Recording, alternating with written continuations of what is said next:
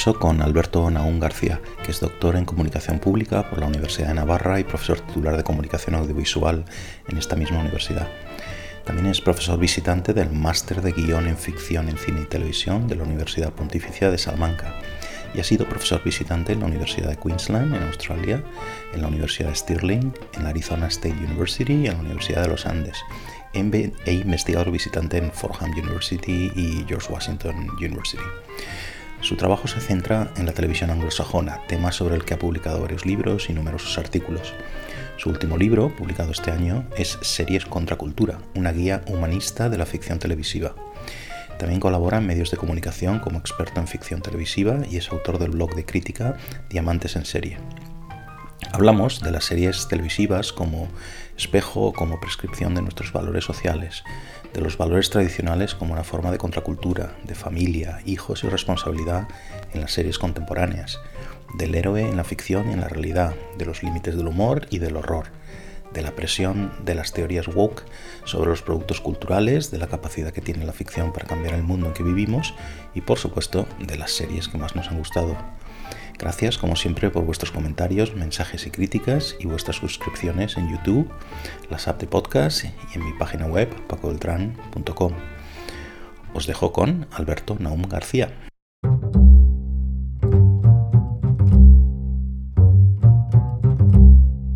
Hola Alberto, ¿qué tal? ¿Cómo estás? ¿Qué tal, Paco? Muchas gracias por invitarme. No, gracias a ti. Gracias a ti por, por venir y sacar un rato para hablar hablar de cosas nuestras que espero que no quede, como te decía, preparando un poquito ¿no? Em, el, programa, que no quede como una conversación de dos frikis hablando de series, a ver qué puede salir de aquí, porque la tentación está ahí. ¿eh? Sí, pero lo bueno, lo bueno del entretenimiento de las series es que al final son tan populares que, bueno, siempre se pueden buscar ejemplos que sean más vistos y en vez de esa serie sueca que solo tú y yo conocemos, Sí, pues podemos ir a, cuestiones más generales. Pero es de la que quiero hablar, de la, de la, serie friki, que, no, que, no, he visto nadie. De Nobel, ¿no? Sí, sí, sí. Bueno, claro, hombre, por favor, es una cosa increíble. Bueno, lo primero es también decir que, que para preparar todo esto, evidentemente me, me, he basado en tu libro, que es magnífico, lo tengo por aquí, las series, series contra cultura. Eh, desde luego se ha encontrado aquí un nicho que espero que esto continúe con, con más eh, series, digamos, o sea, más y más, ¿no? Porque es una verdadera, mm, no sé llamarlo Biblia, es un poco, sí, pero, pero desde luego es muy, muy útil. Yo la mayoría de las series de las que hablas no las, no las he visto, pero, pero me he leído con igual interés todo lo que analizas ahí, el curro que te has pegado aquí y con tu blog, hay que decirlo, eh, Diamantes en serie, es increíble.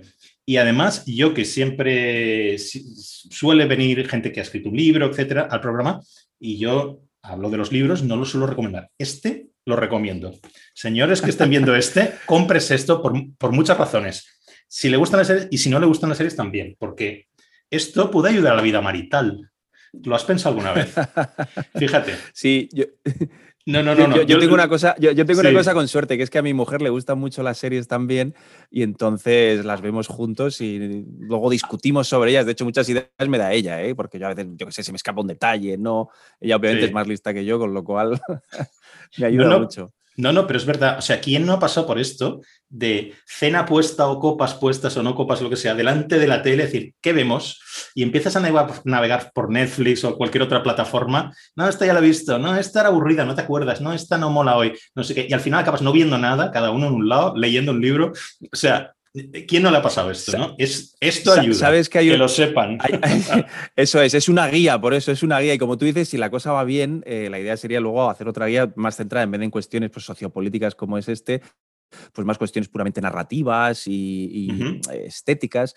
Pero fíjate que ahora, que decías eso, una de las cuestiones que nos pasa, que es al final es un lamento de, de ricos, es, joder, hay tanta, tanta oferta que no sé qué ver. Y el otro día, preparando un artículo académico, descubrí que eso incluso tiene su nombre, eh, o sea, está estudiado, se llama ¿no? el Too Much Choice Effect, que viene a decir que, oye, tenemos tantas opciones que eso nos, eh, nos genera un estrés que lo que hace es paralizarnos. Entonces, lo que has dicho, puedes dedicarte dos horas a ver qué ves y luego decidir, joder, pues no voy a ver nada. Para empezar, porque se te ha ido el tiempo y luego porque uno se siente abrumado Pero ya te digo, fíjate al nivel de, digamos, de, pijería que hemos llegado, que es, joder, me siento abrumado y me estresa todas las opciones que tengo, ¿no? La tragedia de la libertad. Sí, sí, lo que los, los, anglosajones llaman también los first world problems, ¿no? Un problema que no es problema. Es. pero bueno. Oye, pues si quieres, eh, empezamos, porque yo tengo aquí 500. Yo me planteo, mira, disparar en todas direcciones, a ver dónde estamos aquí hablando.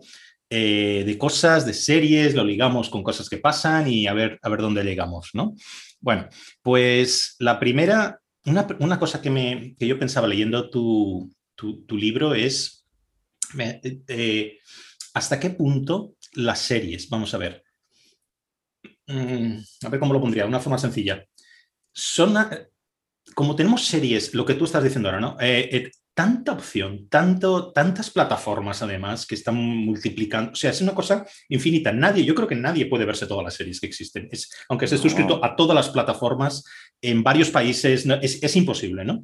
Entonces, abarcan tanto que son, ¿qué dirías tú que son de estas dos opciones? Quizá pienses tú una tercera. Termómetro de nuestro tiempo, ¿vale? O sea, miden la temperatura de cosas que pasan en el, en el mundo, o bien son y, no es incompatible una cosa con otra, ahí hay una cierta agenda política. ¿Por qué? Porque hay tantas, y no digo que sean todas, quiero decir que una parte de ellas puede tener un, agenda política en el sentido de un programa político, o sea, eh, digamos, dar a conocer, inculcar, meter unas ciertas ideas políticas, ¿no? Porque yo pienso también que las plataformas son, desde luego, una, industria de entretenimiento, pero también son otra cosa. Eh, son un negocio basado en análisis de datos a gran escala. O sea, las, negocios que emplean eh, un mayor número de, analistas de Big Data, eh, todos este tipo de cosas, son sitios como Netflix, por ejemplo, que son puramente empresas tecnológicas, ¿no? Aparte de lo de entretenimiento, ¿no? Y con lo de agenda política también me refería que decir, esto no es único, no es una cosa nueva, que solo pase cuando tienes plataformas como Netflix, HBO y todo eso, sino, sino por ejemplo, las películas del Hollywood de posguerra también tenían un, programa político en ese sentido, dar una cierta imagen de Estados Unidos, la libertad, etcétera, etcétera, en contexto de posguerra, ¿no? Entonces, bueno, con todo esto, ¿qué piensas que es? Pues mira, es una pregunta, más hace poco escribí en una, en una revista online eh, precisamente eh, sobre, bueno, presentaba el libro y entonces eh, me acuerdo que lo titulaba, ¿no? Las series entre el espejo y la influencia, que creo que es una idea que también tiene que ver, con otras palabras, con lo que has planteado, si son termómetro de pues, debates sociales o ideas que están burbujeando, o si, al revés, o si al revés son más bien prescriptoras. Y yo creo que lo sensato, porque al final todo es complejo, es admitir que hay un poco de los dos. Es decir, em, al final cualquier ficción si quiere tener éxito, y al final la televisión es vocacionalmente un eh, elemento masivo, vale, puede haber nichos, pero en general uno no hace eh, televisión para que la vean cuatro en un museo, sino que pretende que eh, pues tenga una audiencia razonable, que sea comercialmente un éxito, pues porque la televisión no suele ser, por definición, de arte y ensayo. Entonces sí que es cierto que tiene que estar en el ámbito cultural y la que más se acerque a cuestiones que mm, preocupan a los espectadores, pues claro, no es lo mismo un público joven, ¿no? Ahí va mucho por targets, pues un público joven de entre 15 y 25 años, pues tendrá unas coordenadas ideológicas, emocionales que le preocupen, mientras que, pues yo qué sé, eh, las señoras mayores de 60 tendrán otras. Pero sí que es cierto que para llegar a esos espectadores creo que hay que eh, ponerse en su terreno. Entonces, en ese sentido sí que será un termómetro. Más interesante y, al mismo tiempo a veces más latoso es cuando las series pretenden educar al público. No es lo mismo tener, y yo siempre pongo el mismo ejemplo, está en el libro, ¿no? No es lo mismo una serie como The Wire, que claramente tiene una perspectiva em, ideológica, eh, moral, sobre el hombre, sobre la sociedad, pero que está anclada en una buena historia, que otras series que eh, lo que hacen es, como tú has dicho, además creo que has usado este término, ¿no? Empujar o, meter con calzador determinados mítines, ideas, eh, personajes, cuotas, llámalo lo que quieras. Entonces ahí, en el ámbito de la prescripción, creo que estamos en un momento muy, interesante porque yo tengo la sensación de que eh, la, la ficción se ha vuelto más catequista que nunca, ¿no? Que es un intento de, bueno, tenemos que educar a nuestro público cuando, jolín, muchas ocasiones uno ve series porque pues quiere disfrutar un rato. Entonces, esta cosa así, ¿no? Muy de, eh, pues, no sé, gramsciana, de que hay que controlar eh, todo el entorno de la cultura para cambiar las mentes y que la gente no quiera tener piscinas, ¿no? Por una de las, de las chorradillas que están apareciendo estos días con, con Madrid, tal y cual. Parece que hay que educarla a través de las ficciones. Y yo ahí eh, habría que ir caso a caso, porque hay series que están muy bien y son muy ideológicas. Pero me da la impresión de que las series que, em, igual que las ficciones, ¿eh? lo mismo podemos decir con los libros y podemos decir con, las, películas o la pintura, las obras eh, artísticas o de entretenimiento que ponen por encima lo ideológico a lo artístico, me parece que están destinadas a fracasar a medio plazo. Quizás a corto plazo pueden tener su éxito, pero no son obras que perduren. Al final lo que perdura eh, son series o em, películas, novelas que apelan a lo universal. Entonces, bueno, puedes tener determinada ideología. Por el ejemplo que tú has puesto, ¿no? Eh, muchas de las, de las películas de, los años 40, las, el propio Frank, Capra hacía películas que reivindicaban todo el American Way of Life y han trascendido no porque eh, nos interesaran hoy en día, eh, yo que sé, determinados contextos políticos o económicos de los años 40, sino porque al final lo que hervía allí era eh, el hombre con sus dudas, con sus anhelos, con sus sueños, determinadas eh, estampas familiares, sociales, que van más allá de un tiempo y un lugar. Por eso yo digo, eh, hay series que, a las que el tiempo les va a pasar mucha factura, igual que digo que The Wire, que insisto, es una serie muy... con una em, lectura ideológica muy clara, pero no es maniquea.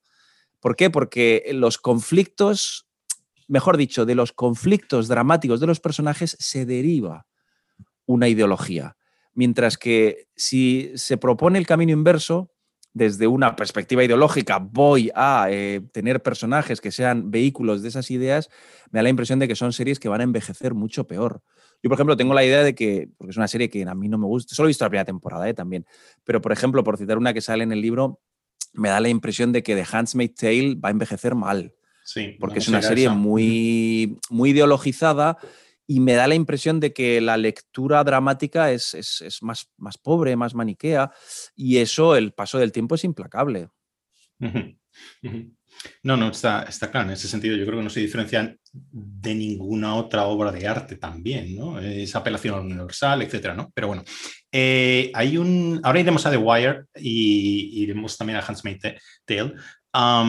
pero leyendo tu libro también veía algo. Tú divides tu libro en varias secciones que a mí me parece que tiene todo el sentido. Pues unas más de series que intentan un poco educar, como estabas diciendo, otras que hablan de distopia, eh, etcétera, ¿no? Pero veo una cosa también transversal en casi todas las secciones, ¿no? Que quizá es algo que, que, te interesa, no lo sé, ahora me, dirás tú, que te interesa a ti como, como, como escritor, ¿no? Eh, que es, yo veo por todas partes un interés por la familia, por los hijos, por la responsabilidad, por la maternidad, eh, cuestiones morales como el aborto, por ejemplo, valores quizá tradicionales. Entonces te pregunto, sí. en los tiempos woke en que vivimos, todo esto es muy contracultural, ¿no? Otra gente diría viejuno, pero ya estoy harto de oír esa palabra y de usarla yo también. ¿eh? O, polla vieja, que es todavía más fea. Eh, lo de Pedro, sí, sí, está claro. Eh, pero entonces, esto parece que la cosa parece como muy revolucionario, ¿no? Entonces, la pregunta concreta es, bueno, si, es, si lo es o no, si tú crees que lo es o no, y luego, ¿hay público para esta cosa, si quieres, para tener en cuenta estos valores que, de nuevo, mm. con la cosa woke y todo esto, sobre todo entre nuevas generaciones más jóvenes y no tan jóvenes, ¿hay un público para eso? Joder, Paco, has dado, eso es un preguntón ¿eh? el que has hecho, pero voy a intentar responder, eh, además creo que a las, a las, dos cosas. En primer lugar, sí, efectivamente, es, es un libro de análisis mío de, de, las series que veo y está mi mirada, como no puede ser de, otra de otra manera. Y ahí, efectivamente, está informado precisamente porque es un libro ¿no? que se centra más en cuestiones sociológicas, ideológicas, políticas, por mi visión de ver el mundo o por las preocupaciones que yo tengo. Efectivamente, la familia la primera, pues porque yo vengo de una familia grande, tengo además cuatro hijos, estoy casado, entonces son cosas que a mí me, me, inquietan, me preocupan, me gusta pensar sobre ellas. Eh, todas esas cuestiones que tengan que ver con la responsabilidad, incluso con el, heroísmo, ¿verdad? Igual que hemos hablado de la maternidad, el heroísmo también está presente. ¿Por qué? Porque son temas que me parece que son eh, necesarios, incluso te diría que buenos. obviamente la forma que yo tengo de enfocarlo es, que, joder, el heroísmo es algo eh, sensato, razonable, em, inspirador y que cierto descrédito del héroe o cierto descrédito de la excelencia, que es también muy propio de, nuestros tiempos, pues oye, yo me gusta combatirlo. Entonces, en ese sentido, has dado la clave, porque el título efectivamente se llama Series contra cultura, que a lo mejor puede quedar un poco, bueno, ya sabes que hoy todo el mundo es contracultural, todo el mundo es rebelde y todo el mundo está contra el sistema. Mi ambición es un poco más, eh, si quieres, eh, humilde, que simplemente decir, oye, estas son lecturas que en general, vamos a decir que el 80-85% eh, de la crítica, no solo española, sino también estadounidense de series, no va en esta línea. Pues yo qué sé, si quieres en alternativas del ámbito de la crítica, pues en España pues Rosa Monte probablemente sea una de las que más puede entrar en mi, eh, en mi esfera eh, de valores y de hecho me hizo una reseña muy, muy amable para, el ABC precisamente con eso, ¿no? Decía que, coincidíamos un poco en una perspectiva más liberal, eh, Santi Navajas, pero vamos, él no se dedica exclusivamente a la crítica. En fin, hay gentes, pero no es lo habitual. Entonces ahí entra con la otra parte que decías, ¿no? En un mundo woke, y yo creo que la, crítica y el análisis de series eh, en España y en Estados Unidos parte bastante de esos presupuestos, que ojo, me parecen legítimos y me parece fantástico que en un mercado abierto de ideas, pues oye, cada uno diga las que, las que quiere. Entonces, por eso yo tenía también interés en, escribir este libro, para intentar de alguna forma sistematizar cosas que uno va escribiendo aquí y allí, en críticas, en blogs, en, em, colaboraciones y darles una perspectiva como desde arriba, ¿no? Es como eh, coger la, la cámara, coger distancia y decir, oye, ¿qué unifica eh, mi forma de ver las series. Y ahí es donde yo, por ejemplo, me he dado cuenta de ciertas obsesiones. Y una de ellas, pues yo no me había dado cuenta, pues es, por supuesto, la idea del compromiso o de la responsabilidad. Claro, también yo di clase en una universidad, entonces eh, estoy constantemente con gente que tiene la misma edad, que eso es algo que a ti te habrá pasado, obviamente, ¿no? Los profesores vamos envejeciendo, pero los alumnos no. Y entonces, eh, los 15 años que llevo dando clase, y obviamente uno tiene antes también la experiencia como eh, adolescente tardío, que es eh, la universidad en sus primeros años, que la idea de la responsabilidad cada vez eh, está perdiendo fuerza. Entonces, bueno, pues eso a lo mejor lleva al tema del aborto, como has citado, o al tema del matrimonio, cuestiones que, a mí me interesan. Entonces, em, me parece y a mí me gusta ser un poco libre en ese sentido, decir, oye, voy a hacer el análisis que a mí me gusta y no me importa, hombre, a veces me afecta como a todo el mundo, porque, bueno, pues cuesta eh, oponerse a determinados pensamientos, pero a mí me gusta entrar en diálogo. O sea, yo creo que lo he dicho en otras ocasiones, a mí me encantaría que este libro sobre todo lo leyera gente que piensa diferente a mí más o menos como me has ubicado, pues podemos eh, coincidir en que estoy en la no izquierda, no tengo muy claro, más aquí, más allá. Entonces me gustaría, y de hecho a la gente a la que mm, le enviaba el libro, la, editorial, digo, vamos a intentar llegar a gentes que piensen diferente, porque creo, y tú trabajas en una universidad y sé que estás también como yo muy inquieto con todo el tema de digamos, la pérdida de libertad de pensamiento que, hay en las universidades, el tono eh, censor que cada vez más hace que no se puedan decir determinadas cosas. Pues mi idea es, oye chicos, eh, dialoguemos. O sea, esta es mi idea sobre catástrofe y esta es mi idea de por qué el matrimonio, sabiendo que tiene muchas cosas complicadas, eh, es necesario por esto y por esto y por esto. Esta es mi idea de la familia, intentando llegar a que quien piense diferente rebata y diga, no estoy de acuerdo. entonces, digamos, a ver, ¿por qué no estás de acuerdo? Entonces, yo creo que esa parte de, digamos, la crítica eh, española o el lector español más woke es posiblemente al que más difícil tenga llegar, pero al que a mí más ilusión me haría llegar. Porque eso quiere decir que mm, no estás simplemente escribiendo para la parroquia, no en el sentido que le da nuestro amigo para Chiqui, sino para la gente que, eso es también es, es, es, razonable. Claro, uno quiere también eh, reconfortarse, ¿no? Quiere encontrar en la, escritura el fuego que le caliente de que, oye, tengo razón, no estoy loco, lo que pienso no es raro.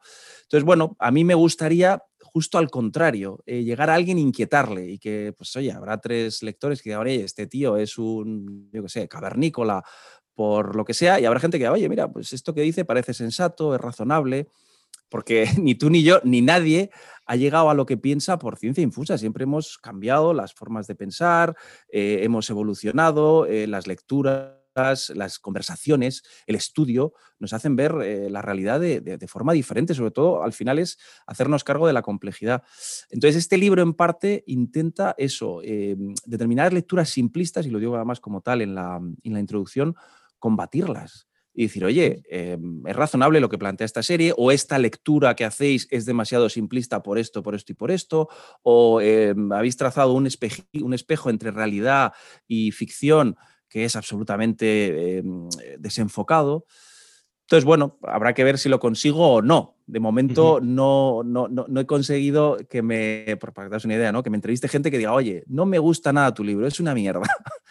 Eso todavía no lo he conseguido. Y cuando lo haga diré, oye, te agradezco que me lo digas. Y entonces yo intentaré explicarle por qué creo que merece la pena. Bueno, a ver si tus deseos masoquistas se cumplen.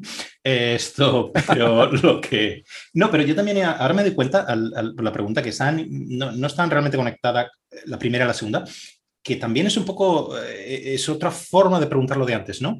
Eh, ¿Son las series un espejo, como usando tu expresión, o son prescriptoras, ¿no? Quiero decir, porque a lo mejor estamos siendo un poquito pecando, ¿eh? Nosotros, un poquito de esencialistas, si quieres, ¿no? Es decir, esto es contracultural viejo, no corresponde a una generación reivindicar la responsabilidad, el compromiso, etcétera. Mm. Oye, pero a lo mejor hay ahí en generaciones jóvenes eh, también un nuevo debate sobre esas cosas, que a lo mejor no lo percibimos. Es que pensamos que la gente que tiene menos de 30 años, lo único que le preocupa son, yo qué sé, el sexo casual y las parejas que se rompen tal, ningún compromiso. a lo mejor hay algo más por ahí, ¿no? ¿Sabes, lo que quiero decir, no? Sí, o sea, sí, sí, no, entiendo lo que dices, pero fíjate, ahí, ahí creo que habría que diferenciar entre eh, el discurso público predominante y luego la gente, esto es como todo. Eh, eh, vamos, yo conozco, porque tengo cercanía, gentes de 20 años que llevan un tipo de vida muy, muy contracultural, precisamente por lo que dices, ¿no? Eh, digamos que el estereotipo que podemos tener, pues a lo mejor tiene una serie de rasgos, pues de visión del sexo, del compromiso, de la vida, de la relación con el medio ambiente, y nos damos cuenta de que esa es un poco eh, la visión que ha ganado la batalla por la representación. Sí que es verdad que el joven en general tradicionalmente siempre va a ser más de izquierdas y a partir de que tienes 40 pues va a ser más conservador, de acuerdo. Pero de ahí a pintar con trazo grueso, todos los de 20 son, ¿no? Eh, por eso hay una cosa que me gusta de, de Place, el, programa este de televisión española, tampoco lo veo mucho, pero vamos, me encuentro con él, que es que tengo la sensación de que ahora ha empezado a traer más eh, ese otro tipo de juventud ya no es solo juventud yo que sé, preocupada por la raza, lo trans, las identidades colectivas, sino, bueno, el otro día iba un jacobino ilustrado, que es una, izquierda, digamos, no identitaria, efectivamente, y luego este otro, pues que era una derecha, pues más tradicional. Eso creo que está bien porque eh, igual que en la sociedad de adultos, en el voto, pues al final uno se da cuenta de que la cosa suele estar 50-50.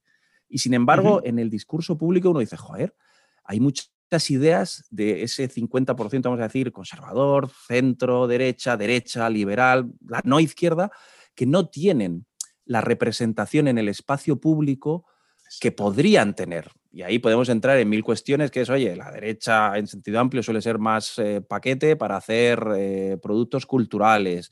Eh, la izquierda, por su propia naturaleza, es mucho más creativa. Hay mil elementos que pueden entrar. Pero por eso te decía el otro día que me pareció muy interesante desde el punto de vista Place, que tenía, pues yo qué sé, desde gentes eh, trans hasta tipos que pues, supongo que serían de, misa dominical, desde gente eh, izquierda obrerista hasta gentes que constantemente hablaban de racializar y toda la neojerga esta eh, postmoderna y woke. Entonces, visibilizar esa otra parte de la juventud eh, que yo ya me pierdo las generaciones, la Z, en fin, lo que sea, me parece que es muy interesante por, precisamente por lo que dices, enlazando con la idea, porque el espejo a veces está distorsionado. Pensamos que em, lo que vemos en las ficciones o en el entretenimiento tiende a ser la totalidad. Y no, en ocasiones está más, em, eh, tiene más fuerza la labor prescriptiva que la labor de espejo. Entonces, en este caso es para que veas, ¿eh? un, digamos, un quitarse el sombrero ante, ante eh, Place por, por eh, abrazar la pluralidad, que además, por, viniendo de un programa de la televisión pública, me parece todavía más, más necesario. Entonces, lo del espejo, eh, claro, siempre tenemos que cogerlo con, con pinzas, porque es, es, difícil que el espejo eh, sea ecuménico. Porque, bueno, el espejo, pues al final lo hacen personas y hay intereses y hay cosas que venden mejor que otras. Pues eh, es inevitable. Fíjate, Alberto, que alguien mm, podría decir, bueno, estos dos están hablando también, también es viejuno lo que están contando, eh, están hablando de, meter otra vez, eh, o meter, ¿cómo decir? Em, desde una posición política, estamos tomando una posición política. Y yo fíjate que cada uno tenemos nuestra posición política, por supuesto, siempre mm, se ve en casi todas las actividades públicas que hacemos, pero fíjate, yo creo, yo creo que aquí hay un valor que no es estrictamente, si quieres, político, si lo es, es liberal, pero en un sentido muy amplio, casi, de, casi moralmente, que es, yo creo que el pluralismo es bueno. Yo no tengo por qué coincidir con el tipo mm, súper conservador o súper de izquierdas o súper de lo que sea, ¿vale? Pero yo, yo creo que es bueno, es sano, digamos, para, para la democracia, para vivir juntos, etcétera, que podamos ver representados diversos puntos de vista que no excluyamos, sobre todo artificialmente, una élite excluye, una élite, si quieres, generacional, excluye ciertos, ciertos puntos de vista. Yo creo que eso no es bueno en sí, punto. ¿no? El pluralismo. Sí, sí, totalmente desde, desde, yo qué sé, Stuart Mill, el liberal, digamos, más clásico o el liberal en el sentido más eh, anglosajón, eh, ambos coinciden. El punto probablemente de, unión de la palabra liberal tiene que ser eso, ¿no? Eh, respetar las opiniones de los otros y dejarles espacio público para que las expresen, lo cual no quiere decir alabarlas ni aplaudirlas, ni, ni siquiera comulgar con ellas, simplemente respetarlas. y, darles la opción de que estén ahí. Claro, el, problema que hay con todo lo que has dicho, que insisto, engancha también con algo que sé que nos preocupa a los dos, que es lo que puede pasar en las universidades, pero en este caso lo llevamos al entretenimiento, que es que se da una paradoja curiosa. No para de hablarse de la necesidad de diversidad, de visibilizar, que ahí yo tengo mis dudas sobre en ocasiones el, efecto casi eh, pues, mágico que se le quiere dar a la ficción, eh, pero bueno, eh, vamos a comprar el, argumento. Oye, eh, vamos a usar la ficción para visibilizar diversidad, no sé cuánto, pero fíjate que nunca entra en ese, en ese frame, en ese encuadre, la diversidad ideológica. Es algo, por ejemplo, hablabas el otro día con, Garrocho. la idea de que, pues yo qué sé, él lo usaba hablando del, nacionalismo. Oye, no hay ¿no? Una, un charnegos Lives Matter. Entonces, me parece que es una de las paradojas que a mí particularmente me hace sospechar, oye, ¿a ti te interesa la diversidad o te interesa realmente la cuota de poder de lo tuyo? Con lo cual no es una visión liberal, es una visión de, oye, pues más o menos tribal y yo quiero que los que son como yo, ideológica, racial, sexualmente, tengan más visibilidad. No estás interesado entonces en eh, eh, el vigor del discurso público. Hay una, hay una, serie que en ese sentido analizo en, en el libro, que habla de... Eh, es una serie interesante, aunque al final creo que, flaquea y se vuelve un poco más, eh, pues eso, ¿no? Eh, mitinera, que es una serie ambientada en los años 70 con la lucha dentro de, bueno, vamos a decir, el, movimiento feminista frente a mujeres conservadoras, ¿no? Phyllis Schlafly y, compañía frente a pues, Gloria Steinem, bueno, todo este grupo de gentes de la segunda ola. Entonces, es interesante porque en un momento dado, la, protagonista, que es la mala, eh, esta mm, pues, eh, casi ultra conservadora que solo quiere que las mujeres sigan en la cocina, que obviamente eh, es una caricatura porque es más complejo. ¿Cuál es, la serie, Alberto? La serie, la serie se llama Miss America. Ok, vale. Entonces, es una serie que, está bien, creo que es, interesante, lo que pasa es que en el último tercio, digamos, cuando hay que clausurar, y la clausura al final también es moral y política, pues se le va la mano. Pero eh, hay una frase, me parece clave, porque cuando discute ¿no? la, líder de las conservadoras con alguien del, campo de, las que están luchando por ampliar los derechos de, la mujer, que incluso la palabra derechos habría que trazarla con mucha eh, precisión histórica, ella le dice, ¿no? Phillips, Phillips le dice, eh, no es sobre las mujeres, es sobre el poder. Y me pareció muy interesante, de hecho así he titulado eh, la reseña, porque al final muchas de las batallas eh, donde entran las identidades colectivas, me da la impresión de que eh, se emboscan en la idea de mm, a veces la justicia, a veces la compasión, para alcanzar cuestiones que tienen que ver con el poder. Y cuando eso no se admite de forma eh, directa, a mí me hace sospechar. Y por eso te digo, ¿no? en muchas ocasiones, y yo probablemente lo haya usado, ¿no? que se habla, esta serie es necesaria. Jo, cada vez empiezo a, ver, o sea, empiezo a ver que las series son series y que a lo mejor eh, las disfrutamos o que hay muchas formas de, incluso si lo que quieres es educar a tu público, a lo mejor eh, se le educa más al público leyendo eh, a fondo Hamlet con todas las dudas que hay y toda la grandeza que hay, que poniéndole un personaje que le va a hacer ver que es posible ser un espejo. Pero vamos a ver, lo que estás aquí es quitándole posibilidades intelectuales al espectador diciendo, no, no, no, tú solo puedes verte reflejado en alguien que tenga tu mismo color de piel. Y digo yo, pues, entonces no sé, ya te digo, es algo que tengo que pensar más todo el, pensar más todo el tema de las políticas de la representación, que están cada vez más en boga y que en el ámbito de la cultura popular eh, me parece que están cada vez haciéndose más presentes. De hecho, el ámbito de la crítica es, es cada vez, a mi modo de ver, más em, aburrido en el sentido de que se centra más en todo lo que rodea a la serie que a la serie en sí. Cuesta encontrar análisis estéticos, eh, análisis que hablen de los logros eh, desde el punto de vista de, la puesta en escena, de la complejidad dramática. ¿Por qué? Ha pasado, por ejemplo, con Friends, ahora que está con la, reunión, ¿no? Y recuerdo que ah, escribí en Fuera de Series un artículo que hablaba del racismo en Friends. Digo, pues joder, o sea, el hecho de ser blanco no, no creo que sea algo racista. O sea, era una serie a la que acusaban de racismo por omisión.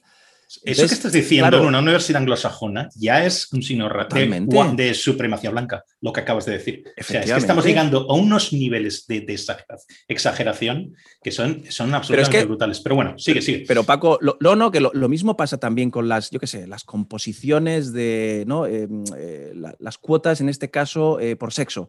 Y yo digo, jolín, ¿y por qué no también, por qué no también tenemos en cuenta las cuotas según nivel de renta? ¿Por qué no nos damos cuenta de que a lo mejor el inmigrante de Avilés, y siempre digo Avilés, no sé por qué, porque es el nombre que me viene, eh, el inmigrante de Murcia, es decir, el inmigrante latinoamericano que acaba en Murcia, lo va a tener mucho más difícil que eh, una chica que ha podido estudiar en buenos colegios, en buenas universidades, que tiene buenos contactos eh, paternos? Entonces, me da la impresión de que en ocasiones, y por eso te digo, eh, se usa la identidad colectiva y lo que me da pena es que las series se están politizando. Antes decías, claro, es que este libro al final tiene algo también de, de, respuesta. Digo, joder, constantemente me estáis politizando las series, pues yo también voy a hacer una lectura en la que creo que deciros, oye, estás equivocado en esto y en esto otro, o yo pienso diferente en esto y esto otro, porque, jolín, empieza a ser cada vez más difícil disfrutar de una serie simplemente por el mero hecho de disfrutarla. Y el ejemplo de Friends me parece canónico. O sea, una serie con la que todos nos hemos reído, pues que puede tener bromas más eh, eh, de mejor gusto, de peor gusto, se está convirtiendo paulatinamente en un producto tóxico. Y a mí eso me parece, me parece tremendo, porque es, o sea, al final es convertir el entretenimiento en política, es hacer una batalla eh, ideológica de cada minuto de tu vida. Y eso, joder, es, es bastante latoso. Pero, pero también es, es, a ver, tú te preguntabas dos cosas, me parece interesante. Eh, ¿Por qué ¿por qué no se habla del inmigrante de Avilés y si se habla de la cuota, eh, te completo la frase, trans y esto y lo otro, ¿no? Eh, pues porque esto no entra en, el, en lo que hablábamos antes de la agenda política. Es decir, esto desmonta la agenda política. Yo creo que aquí, bueno, a ver, esto lo he tratado en muchos programas, se habla continuamente de estas cosas, ¿no? pero aquí hay una transformación de la... Aquí hay varios supuestos, ¿vale? Si suponemos, que yo creo que es cierto, que hay un porcentaje mayor de gente a la izquierda como prescriptores culturales, Sin duda. Eso es una. Pero encima la izquierda, la izquierda son muchas cosas. La izquierda es una cosa cambiante. ¿La izquierda de, de, cuánto? ¿De los 70, de los 80, de ahora? La de ahora es muy distinta que la de antes. Entonces, el programa político de la de ahora parece que mayoritario, ¿vale? Eh, no tiene nada que ver con el de antes, que está más identificado, simplificando un poquito, con, digamos, cuestiones de clase, ¿vale? Ahí entraría lo del inmigrante, eh, los niveles de renta, etcétera, bueno, pues cómo mejorar la suerte de los que están peor, en un sentido casi de, acceso a recursos, acceso a cosas materiales, a cultura, si quieres. Ahora no, ahora se trata de otra cosa, ahora se trata de corregir una, ¿cómo podría resumir todo lo guapo? Corregir una, una, discriminación que lleva, parece siendo desde que venimos de las cavernas, pues hay que corregirla ahora y hay que mirar hacia atrás y corregir todo. ¿No? Entonces, claro. cosa que es imposible, porque tú no puedes cambiar a no ser que tengas la máquina del tiempo y, cambiar, ¿no? Entonces, todo lo que no entre dentro de ese programa, llámalo interseccional, llámalo lo que quieras, ¿vale? Pues eh, es que desmonta la, desmonta la película.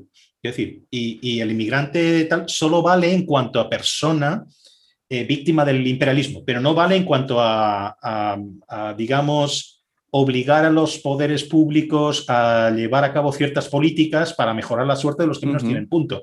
¿no? Esa no es el paradigma de ahora. ¿no? Por eso tu pregunta a mí me parece un poquito retórica en ese sentido. ¿no? no, ya, ya, pero por, eso fíjate, hay un artículo de, de, Mark Lila que me acuerdo que publicó, em, que es ¿no? el ejemplo de liberal eh, americano, en este caso antiidentitario. De hecho, me acuerdo que se llamaba, ¿no? El artículo del New York Times, justo cuando ganó Trump, se llamaba algo así como bueno, creo que era traducido, ¿no? The, End of Identity Liberalism, pues el, final del, liberalismo identitario. Y él venía a decir que había que recuperar la noción eh, eh, de, comunidad política, no de pequeñas tribus que luchan por el poder propio de esas eh, colectividades dentro de una comunidad, sino reivindicar pues, uno de los elementos tradicionales de la izquierda si quieres más de eso, ¿no? Hasta los, bueno, hasta, hasta la caída del muro, que era eh, la idea de universalismo. Sí, sí. Entonces, me parece que es muy interesante porque dentro de la izquierda, que obviamente hay mil izquierdas, pero yo creo que una de las, batallas más interesantes que hay ahora tiene que ver con entre la izquierda identitaria y la izquierda más clásica pues que en España pues son, yo que sé, gentes como Vejero, gentes como pues eh, Sabater, incluso desde el ámbito joven, alguien como, como Soto y Bars. Entonces, eso a mí, claro, en el ámbito del entretenimiento y de las series es a, lo que voy. Y por eso algunas de las series que reivindico en el libro son series que nos ofrecen ya de entrada lecturas muy diferentes. Una serie como This Is Us ofrece una familia. Y una familia, vamos a decir, con todos los, eh, comillas que hay una familia normal. Son trillizos que no es lo más normal. Uno de ellos es adoptado, con lo cual no es lo más habitual, normal si queréis en el sentido puramente estadístico. Pero la dinámica es de familia tradicional. Y de ahí es de donde se extrae eh, el drama, cuando yo que sé, hay otra serie como Euforia, que vamos, es todo para tirarse de la ventana. Entonces, eh, creo que hay también, incluso hoy, eh, series que trabajan conceptos, vamos a decir, inmanentes, tradicionales, si quieres llamarlo así, y lo hacen con complejidad, y lo hacen con, con fortaleza, con valentía. Y yo creo que también hay que reivindicar esas series, porque en ocasiones parece que solo lo que es más destructivo es mejor. Es, eh, por eso en ocasiones, ¿no? lo que hablábamos antes de, la conversación, el descrédito del héroe. Ah, es que acaba bien. Bueno, chico, de vez en cuando hay que respirar y que esto acabe bien, ¿no? Ha pasado hace poco con, con Mario Fitztown, East Town, que a mí es una serie que no me ha apasionado, o sea, creo que es un, thriller que está bien, que pero bueno, sabes que ha dado muchísimo que hablar en este último mes. Pero una de las cosas que más, más me gustaba era, eh, sin ser un gran spoiler, pero que al final era una serie luminosa. Entonces yo digo, vamos a reivindicar incluso en series que eh, tienen partes muy oscuras, muy difíciles, vamos a poner en valor, ¿no? ese sintagma tan, eh, y ese, que es vamos a poner en valor determinadas valores, determinadas cuestiones que también están en el texto, pero que habitualmente no solemos sacarles lustre en la crítica. ¿Por qué? Pues porque hay unas inercias, hay unas modas. Entonces yo creo que compensa eh, entrar, como decía antes, en ese diálogo y reivindicar cosas que son muy razonables. Pues fíjate, aparte de, razonables, por volver un poco a lo que decíamos antes de contracultura, ¿no? O de, o si quieres revolucionario, o si quieres para otros viejuno, o lo que sea. Dos ejemplos que, en los que yo estaba pensando. ¿Cuándo fue, bueno, antes de esto, ¿cuándo fue la última vez que viste The Wire? ¿La tienes fresca? Pues Sí, sí, sí, sí, me la sé bastante bien. Bueno, ojalá me dices un momento concreto y no, pero creo que The Wire me la, me la, conozco bastante bien. La he visto en total dos veces, o sea que malo yo sea. también dos veces, pero yo creo que la última vez, la última vez que, que, la, que, la, vi fue hace como siete años. O una barbaridad. Yo no sé hasta qué punto The Wire es conocida por generaciones de ahora, por la generación Netflix. ¿eh? no, no, me gustaría no saberlo. ¿eh? tanto. Porque no, no, ya te digo yo que no, ¿eh? Para mí hay un antes y un después de The Wire. Eh, no sé cuántas series había visto antes, eh, antes que The Wire, pero, ahí es cuando yo recuerdo, si dices, ¿en qué momento tú te aficionaste a, las series? Y yo creo que fue, o, subiste del potencial narrativo, artístico, o como quieras, ¿no? De las series, para mí es The Wire, es donde lo pondría. Quizá Six Feet Under, que es otra que muy poca gente joven conocerá, que me pareció magistral también. eh, son, son, son series de, antes de las plataformas, o sea, si te, si te fijas, ¿no? Entonces, hay una cosa de, crearte dos ejemplos de cosas que a mí me parecen que van a la contra, ¿vale? Vamos, vamos a decir a la contra de, de los tiempos, ¿no? Hay un momento en The Wire que está, bueno, esto no es un spoiler ni nada, pero The Wire que son cinco temporadas con un montón de tramas, subtramas, tópicos. Es una serie en ese sentido narrativa muy, muy compleja, porque tiene muchos elementos, ¿no? Y está el personaje de McNulty, ¿no? El, el policía que es, de nuevo, muy complejo, ¿no? Porque aquí nadie es bueno ni malo enteramente, de una pieza es una de las cosas buenas de la, de la, de la serie, ¿no? Pero es un tipo que, digamos, eh, soluciona sus problemas bebiendo, zumbándose a toda la que pilla. Aparte es un policía honesto, pero también, y lo da todo por su, por su equipo, por su, digamos, sus, compañeros, ¿no? Pero es un padre, digamos, siendo amable, bastante irresponsable. no, en, en fin, y cualquier problema que tiene, se mete una botella de bourbon y se zumba la primera que pilla. Bien, hay una parte del final de una serie tan compleja que es una, ni siquiera es una trama, es un aspecto pequeñito pero que a mí, después de tantos años, yo sigo acordándome de esto, ¿no? Eh, en The Wire tienes todo, todos los problemas, todos los aspectos sociales, absolutamente está todo ahí, ¿no? Y hay un momento que hay un diálogo casi al final de la quinta temporada entre McNulty y su, novia, su pareja, creo que no están casados, creo que es también policía. Están en el porche de, la, segunda temporada, sí, sí, sí. En, el, en el porche de la casa y ella, la pareja, que es eh, de las pocas que le ha durado este, este, o de las pocas que ha sido con él, recuerdo esa frase, después de muchos años le dice, al final, la familia es lo que queda, ni amigos, ni los bares, ni el sexo, ni nada. Lo que tienes, lo que vas a tener contigo es la familia. A lo que el McNulty va dándole vueltas, ¿no? ¿Te acuerdas de esa escena? No sé. A mí eso me parece absolutamente, una serie como esa, absolutamente contracultural. pero, pero fíjate, ahora que es que has citado, no, no, solo eso, yo me acuerdo porque he trabajado el tema de, la noción de hogar y del espacio en, The Wire y en The Shield. Entonces, poco después, no sé si a raíz de ese diálogo, me acuerdo que algo así como las últimas palabras que dice McNulty es volvamos a casa. O sea, fíjate cómo la noción de hogar que tiene que ver con familia. Claro, la, noción de hogar que, viene a ser el, entorno donde uno no solo es soberano, sino que además es el ámbito de libertad por excelencia. Tú que estás en Estados Unidos es un sitio donde tú además estás habilitado a sacar el arma eh, si es necesario para defenderte. Es ese lugar inviolable, pero lo que me interesa es la parte más antropológica.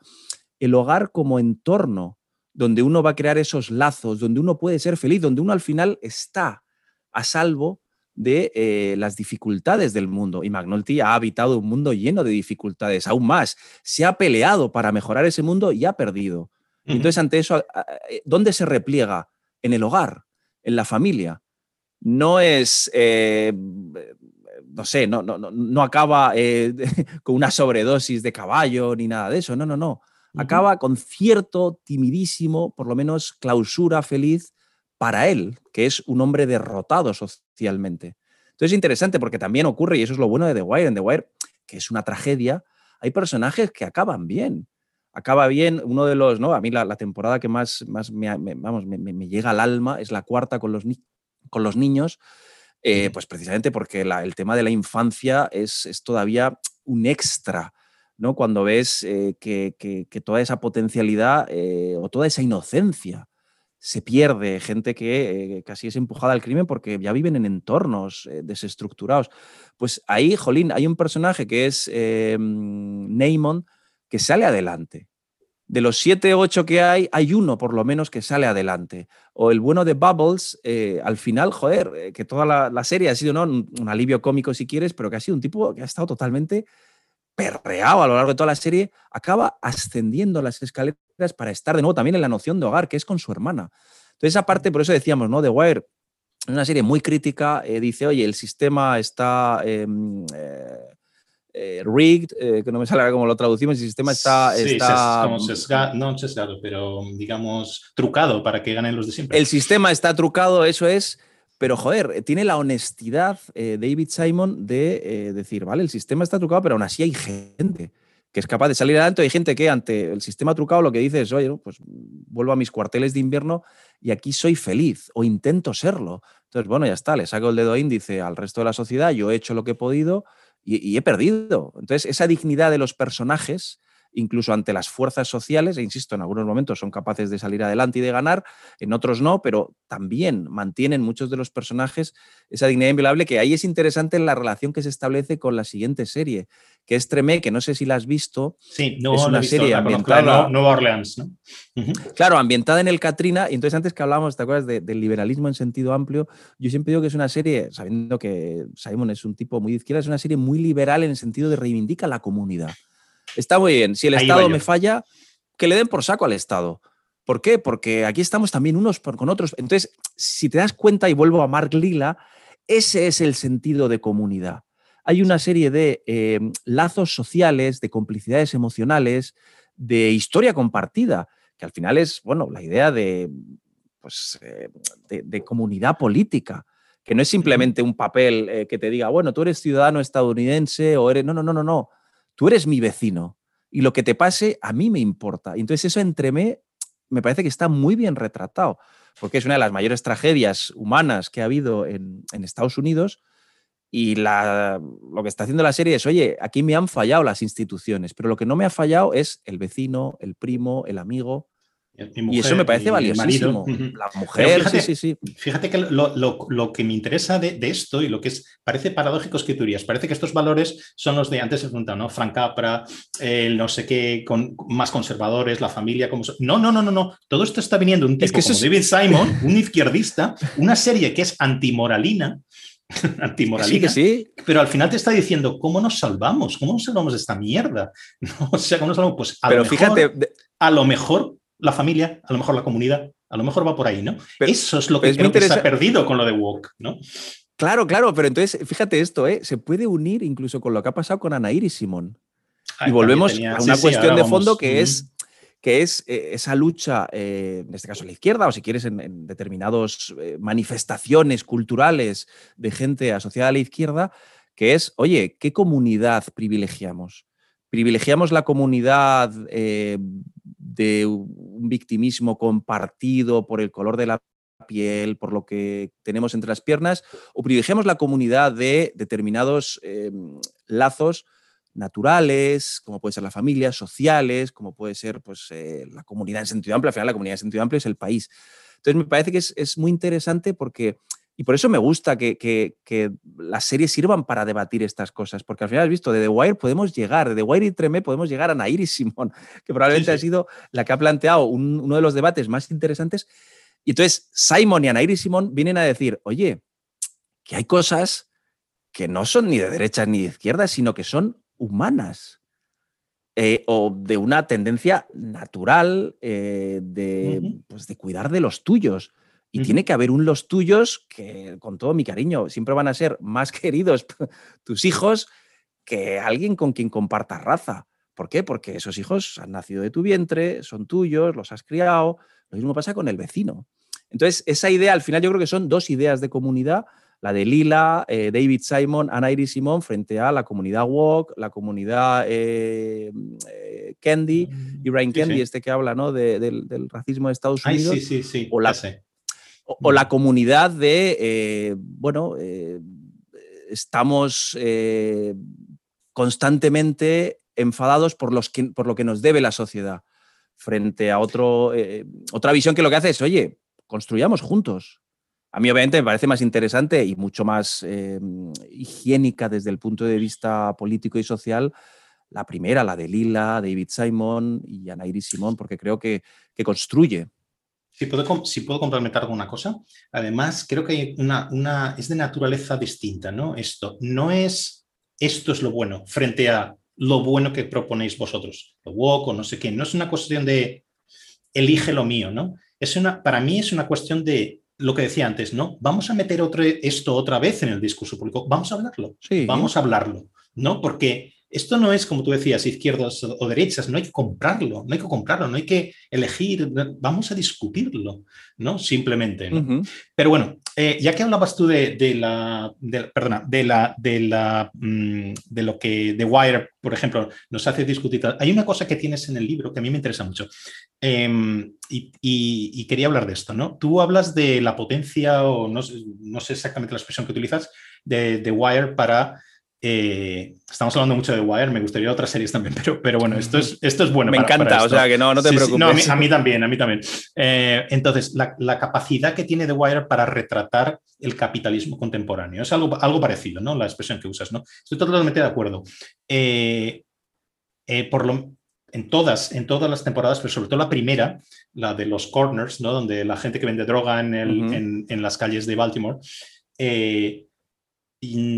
Eh, esto no es muy habitual, pero para una persona que ha estado en, lo que se llaman housing projects, ¿no? que no sé cómo sería en España, cuál es el equivalente, no tanto el idioma. Y viviendas sociales, yo siempre Son las viviendas, viviendas sociales. Unas viviendas sociales, donde vive la gente más pobre, donde vive la gente más pobre. Lo que pasa es que en Estados Unidos la configuración de las ciudades es totalmente distinta, ¿no? Entonces aquí sí que hay una vida en el centro de las ciudades que no básicamente en las grandes ciudades norteamericanas, la gente más pobre es la que se junta en el centro de las ciudades, las inner city, y dentro de esas inner city... Los pues suburbs, claro. Entonces, los suburbs son la gente que más, más pasta tiene y huye de esto, ¿no? Pero lo que se queda en las ciudades, que sobre todo es una falta de servicios públicos, también de seguridad, etc.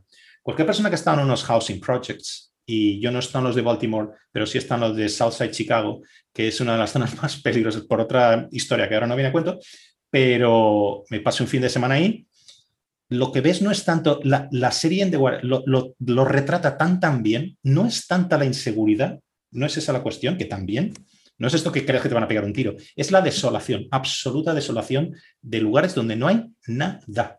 O sea, es como la, luna, ¿no? no hay, ahí no ves el Estado por ningún lado. Mira, aquí podríamos ligarlo con el tema de Gomorra, que también lo tratas en tu libro, ¿no? Que es como la ausencia del Estado, ¿no? Pues los housing projects de lo que se habla es un Estado que no está por ningún lado. Allí no te va a ayudar nadie, te van a ayudar tus colegas, familias desestructuradas. Ese es el, caos moral, digamos, social y de todo tipo, ¿no? Bien, entonces la pregunta con esto es, tú dices que, y es cierto, estoy de acuerdo, series como esta tienen un potencial tremendo por retratar, quizá por, por, por promover el debate sobre el capitalismo, etcétera, ¿no?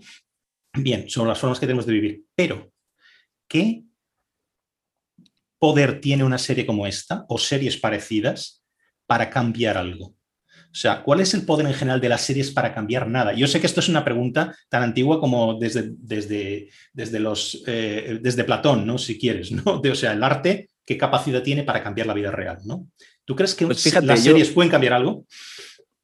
Yo, yo cada vez soy más escéptico, precisamente como cada vez hay más énfasis en, bueno, es necesario que, ¿no? Lo que te decía antes, eh, la, la, serie que sean catequéticas y que nos enseñen a ser mejores ciudadanos y mejores personas y nos miren por encima del hombro a la gente que no sabe estas nuevas realidades que hay que conocer. Eh, yo creo que esa visión, esa lectura donde las políticas de representación son tan importantes, lo que hacen es eh, negarle capacidad al espectador, es decir, tomarlo un poco por tonto.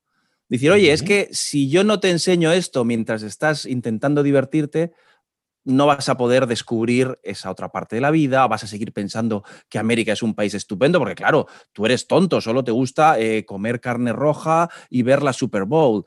Así con los elementos que quieres, es decir, parte de una especie de eh, mirar por encima del hombro al, espectador como alguien a quien hay que educar. Entonces, que las series o que una poderosa obra de arte influya para cambiar, puede influir, igual que pueden influir los imaginarios, pero de ahí a atribuirle una fuerza como la que se le está atribuyendo últimamente, me parece que hay un abismo. ¿Por qué? Pues porque hay mil elementos más que entran en juego que es, oye, veo las noticias, tengo amigos, voy a la escuela, hablo con mis padres. Hay tantos elementos que me parece que volvemos a lo de antes, es ese intento de, dominar del poder, de decir, ah, que si hago este discurso victimista, justificado o no, y además indignado, resulta que me van a hacer caso pues es una especie de chantaje. Entonces yo siempre reivindico, lo, hablaba en un podcast con dos milenios, digo, joder, que, la gente haga la serie que le dé la gana,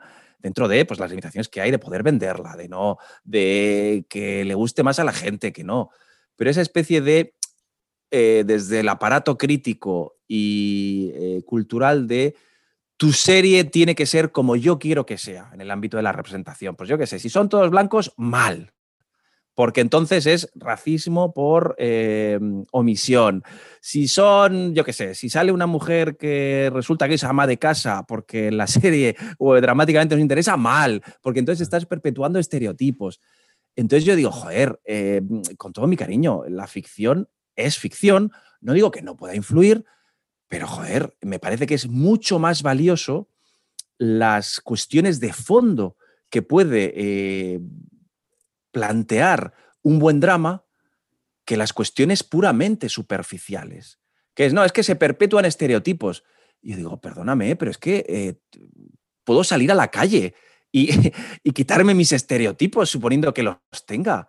Puedo ver las noticias, puedo hacer mil elementos y luego que soy una, soy una persona, el espectador es alguien eh, capaz de pensar, de sentir, no es eh, causa-efecto. Entonces, pues digo, me parece que es un momento interesantísimo. Ya te digo, a mí me gustaría estudiarlo más porque esa idea que has dicho me parece que está eh, como una asunción generalizada a la hora de concebir las ficciones. Entonces, claro, eso va a hacer que muchos, muchos creadores también se sientan cohibidos.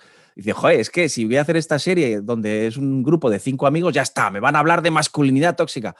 Coño, que a lo mejor son cinco grupos de amigos y entonces ese llevarlo todo a un extremo que, yo creo que, eh, de nuevo, es, una visión simplista. Entonces, eh, que las series cambien eh, mentalidades pueden influir, pero vamos, que la gente no ha dejado de fumar en masa solo porque no haya personajes que fumen no, también pues porque nos hemos dado más cuenta de que el tabaco es malo, porque quien más, quien menos tiene a alguien que ha muerto eh, de cáncer, o sea, hay un montón de elementos. Entonces, pensar simplemente que eh, voy a controlar las ficciones gracias a mi indignación y a mi capital, digamos, eh, colectivo, a mí me parece, me parece incluso a ratos intolerante, porque estás queriendo forzar a alguien, y eso es Stuart Mill, ahora que hablabas, ¿no? Lo, vamos, lo, reivindicaba mucho, joder, el, poder pensar cosas diferentes, el poder conocer puntos de vista diferentes. Y me parece que eso lo que va a hacer es influir en que las ficciones em, pierdan fuerza, pierdan, pierdan capacidad de, de, llegar a logros artísticos al verse tan, tan cohibidas en ocasiones. Y por eso hace falta creadores también muy valientes, a gente que, sea capaz de decir, bueno, pues sí, ya está, mis, no sé, mi protagonista es un ama de casa, imagínate, por las razones que sean. Lapidadme y saldré adelante, ojalá. Quiero decir, no, me da igual las historias que sean, lo que quiero poner es como ejemplo de eh, que el artista tiene que ser valiente. Eso en el humor, que lo hemos hablado también en, otros podcasts, en el humor es, es clave el humorista que hoy quiere seguir haciendo humor tiene que, tiene, que, tiene que hacer un corte de mangas eh, radical. Pues vamos a esto, vamos a esto. Que además enlaza con otra cosa. Voy a ser reincidente, pero desde, en mi pregunta, pero desde otro ángulo, ¿no? Tú dedicas un, capítulo también a, eh, que quizás es el único capítulo o de los pocos que son más genéricos, que habla de varias series a la vez, al, al humor, específicamente un humor muy irreverente, que es el de Ricky, Ricky Gervais, Larry David, eh, creo que hablas también de David Chappelle, o, no, estoy seguro. Sí, citaré a Dave Chappelle, Bill Burr, gente así. Eso es. Eh, yo, ahí, yo ahí, si me permites, una muy, muy modesta. Yo ahí, para una siguiente edición, yo añadiría a Ali Wong. No sé si conoces a Ali Wong, es, ah, es, magnífica, ¿no? Es magnífica. Es como, para mí es el equivalente a Ricky Gervais en asiática mujer, pero, pero, demasiado escatológica, pero bueno, en fin, e-, ella encontró su nicho ahí, ¿no? Pero bueno, lo que quería decir es que eh, este humor tan, tan irreverente, tan que parece que no conoce límites, ¿no? Eh, es un reducto para, para alguien, no sé si para ti, para, mí desde luego lo es, un reducto de libertad en estos tiempos woke, ¿no? Pero me pregunto si es solo eso, ¿no? Si cuando uno ya está harto de tanta ideología y tanta historia, pues se pone, engancha el. ¿Cómo se llama el show del último de Ricky Ya no hablo de los Globos de Oro y eso. Que ese es el Humanity. Humanity o Super Humanity, una de estas, ¿no? Que, es, que es algo que por momentos yo creo que no tengo muchos límites esto, te quedas un poco helado con las, con, las bromas, ¿no? De, de, tan el tipo no tiene absolutamente ningún límite, ¿no? pero brutas. son brutas, pero hasta decir basta. Entonces, pero es gracioso el tío, además, que eso es lo bueno que tiene, ¿no? Entonces, yo me pregunto, ¿son esos reductos de libertad solo eso, reductos de libertad? Eh, por, hacer una analogía, si quieres, un poco, poco facilona, ¿son esos nuestros espacios seguros? ¿no? Nuestros safe spaces para... Me gusta, me, gusta me, has dicho, me gusta lo que has dicho de Lo pensé el otro día, ¿no? Pero luego hay otra, hay otra serie que estaba pensando, eh, que para mí fue una, fue una... Siempre juegas un poco las expectativas, ¿no? Esto parece muy comercial, esto no me gusta, no sé qué. Y luego muchas veces te llevas unas sorpresas tremendas, ¿no? Para mí una de las sorpresas del año pasado fue eh, The Marvelous Mrs. Maisel, la, la maravillosa Mrs. Maisel, que me parece algo alucinante. Si solo ves el cartel, dices, yo esto no lo veo, porque esto de, qué va, esto. Eh, pero luego es magnífica. Y entonces, una de las muchas, mm, digamos, no subtramas, porque aquí no hay tantas como en The Wire, pero uno de los personajes que me parecen muy, muy, muy importantes en el show es el de alguien, un, un, stand-up comedian que, que, existió de verdad, que es Lenny Bruce, ¿no? Entonces, eh, entonces Lenny Bruce, que es que que era de verdad, yo creo que el papel de ella, de Maisel, está un poco inspirado también un poco en, lo que Lenny Bruce representó, ¿no? Los años 70 era, 60, 70, ¿no? 60, 70. Llegó a ir a la cárcel, ¿no? Bueno, entraba y salía, entraba y salía y acabó muy mal, ¿no? Entonces, bueno, Lenny Bruce era un tipo que realmente sí estiró los límites de lo, de lo políticamente posible, ¿vale? Ayudó en el fondo y pagó él casi literalmente con su vida, eh, con, con, lo que con, ayudó a cambiar las leyes sobre la censura, lo que se podía decir en público, la moral conservadora, ¿vale? Entonces, mi pregunta concreta es, ¿tú crees que los modernos Lenny Bruce, si se puede llamar así, a lo mejor no lo son, ¿eh? Rick Gervais, Larry David, el resto, ¿pueden hacer algo parecido? ¿O estamos en un mundo que low woke es, mucho más potente que esa moral conservadora de los 60-70. Yo, quiero pensar que, sí, eh, yo no soy ni mucho menos un experto en, comedia, pero mi sensación es que el cómico es siempre el que, precisamente por la propia estrategia que tiene el chiste y con que, bueno, eh, escandalizas, juegas a la parodia, no sabes si estás hablando en realidad o, bueno, estás eh, coñeando. Eh, me parece que si de, algún lugar tiene que llegar eh, el pinchar este globo walk, que cada vez parece ¿no? que, está achicando los límites de lo decible, tiene que ser por la comedia. O, uno de los elementos, o sea, uno de los caminos por los que seguro que va a llegar es, es la comedia. Por, creo que por dos razones. Una, porque la propia naturaleza del cómico es subversiva. O sea, no hay nada peor que un cómico que va a favor del poder. Y uno puede decir, ah, pues que el poder, jolín. Entonces yo diría, mira, determinadas ideas que cualquier empresa abraza, que cualquier gobierno abraza, pues me parece que en general son el poder. Eh, creo que la propia naturaleza del cómico, de verdad, es alguien que siempre está dándole la vuelta a la realidad, buscando eh, cómo pincharle las cosquillas. Eh, eso por un lado.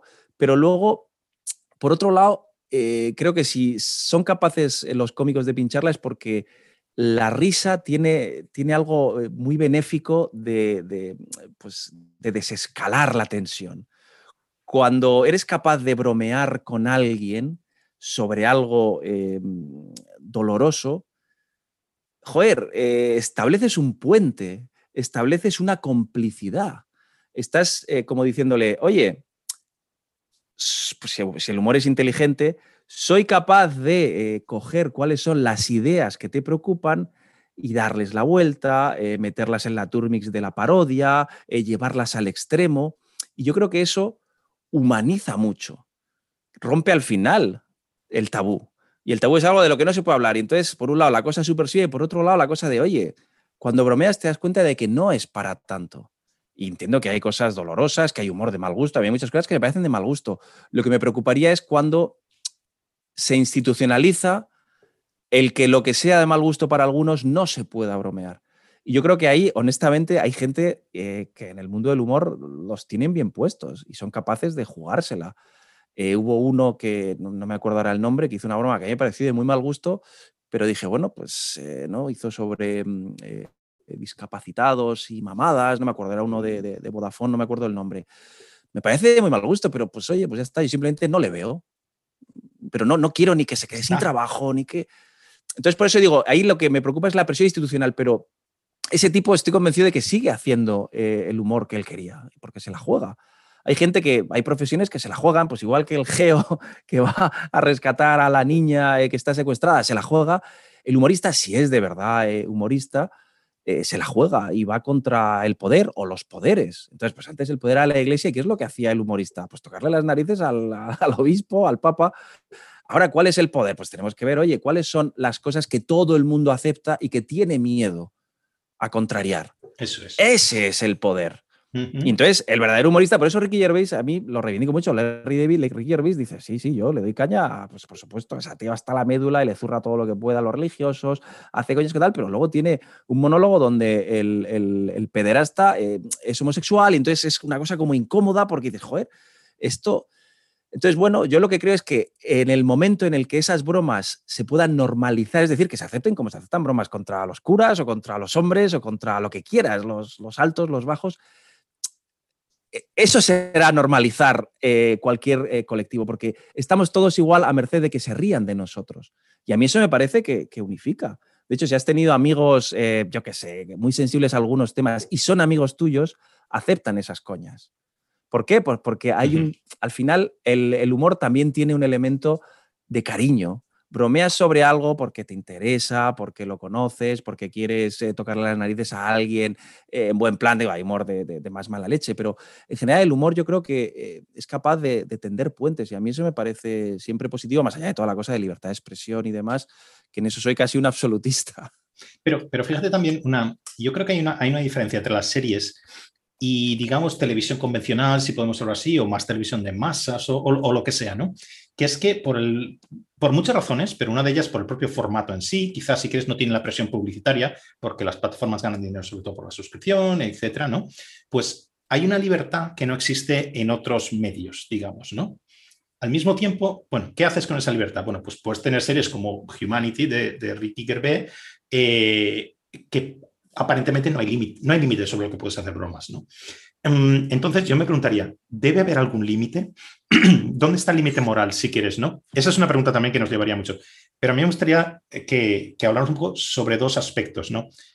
Hay un límite moral al humor, ¿vale? Ya hemos hablado un poquito de esto.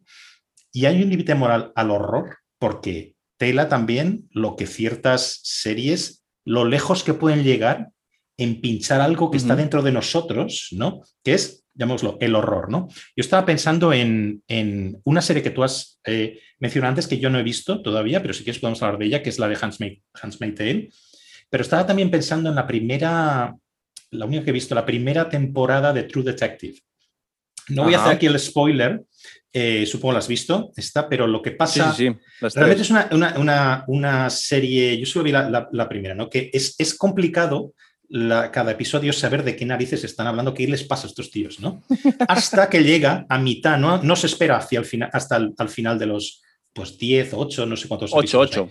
8, ¿no? Bueno, pues por el cuarto o el quinto hay, pasa algo que no voy a revelar, pero supongo que sabrás cuando llegan digamos, esta cosa a mitad del campo donde había esta especie de secta y lo que hace esta secta. Para mí es uno de los momentos más revulsivos que yo he vivido nunca viendo algo. O sea, no sé por qué aquello me, es por el tema de, fin, niños, etcétera, aquello me, me, revolvió el estómago, ¿vale? Y entiendes todo, entiendes todo lo que pasa antes y todo lo que pasa después, porque esa es para mí la clave, ¿no? Entre eso, ¿no? O sea, es solo un ejemplo. ¿Dónde está el límite del horror y de cuando tienes libertad absoluta para crear, libertad absoluta entre comillas, ¿Dónde están los límites? Eh, digo, yo diferenciaría de los límites, digamos eso, ¿no? Institucionales, de censura, a los límites del, buen gusto. Al final, el, buen gusto pues, va a ser variado, más o menos hay cierto consenso, pero creo que es variado. Yo creo que los límites institucionales yo no los tocaría. Eh, me parece que con lo que existe ahora mismo, que es bastante garantista, pues que probablemente va a ir a, más. No, porque este discurso de hoy, esto es incitación. Digo, joder, eh, volvemos a lo mismo, ¿no? La ficción es ficción puede tener ciertas ideas, pero sigue siendo ficción. Y, entonces, em, en cuanto a lo otro, que al final yo creo que planteas una idea que es interesantísima y que está muy debatida en, la academia, en la estética, sobre la idea de, buen gusto, no solo en el humor, sino también, como bien has traído, en el horror. Yo ahí, fíjate, voy a ir un poco casi voy a ser contra, contraintuitivo en ese sentido. Yo creo que también en rebasar esos límites, siempre que uno, por supuesto, es libre de ver las cosas o no verlas, creo que ahí también hay algo valioso. ¿Por qué? Precisamente porque la ficción actúa como experiencia vicaria. Entonces, hay elementos muy repulsivos, como los que tú has dicho en esas escenas, o otras series eh, de terror que tienen escenas muy turbadoras, como puede ser American Horror Story, que em, lo que nos permiten es em, llegar a situaciones o imaginarnos emociones que en la vida real, por suerte, no vamos a vivir. Entonces, algo también así puede parecer con, el humor. El humor a veces, eh, cuando es exagerado, nos plantea cosas de mal gusto que dices, joder, menos mal que esto simplemente em, lo, estoy viendo a través del tamiz de la ficción.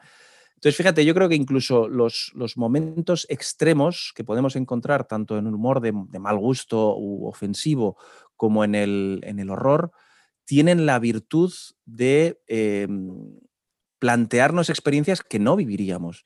Y eso me parece que es muy valioso y aún más, me parece que es una de las grandes aspiraciones que tenía la ficción tradicionalmente, que era llevarnos a mundos muchas veces maravillosos, estupendos, eh, utópicos o fascinantes que no podíamos vivir. Pero ojo, también la ficción nos puede poner ante lo más oscuro del alma, lo más oscuro del hombre. Por eso cuando alguien dice que dice, no, es que aquí esta escena es totalmente, pues sí es desagradable, pero a lo mejor le podemos dar la vuelta a la idea y decir, ya sé lo que es, eh, yo qué sé, sufrir, eh, pues eh, que te descuarticen la mano mientras estás. Insisto, a mí no me gusta Show, son, ¿no? Show por poner el ejemplo de, película que es totalmente desagradable. Y la primera dije, ya está, no veo más. Pero me parece que que en ocasiones eh, lo, vemos todo con una cuestión de límites y nos olvidamos de esa trascendencia estética que ha sido la base de eh, cualquier encuentro con, ficciones a lo largo de la historia, que es eso, poder vivir otras vidas. Y si son vidas desagradables, pues oye, eso que nos hemos ahorrado, tanto tú como yo, no sabemos, espero, que tú tampoco lo que es asesinar a alguien. Y sin embargo, gracias a la literatura, gracias al arte, gracias a la pintura, gracias a las series, podemos estar en la mente de un asesino, podemos imaginárnoslo. Esa es la grandeza que tiene em, la creación.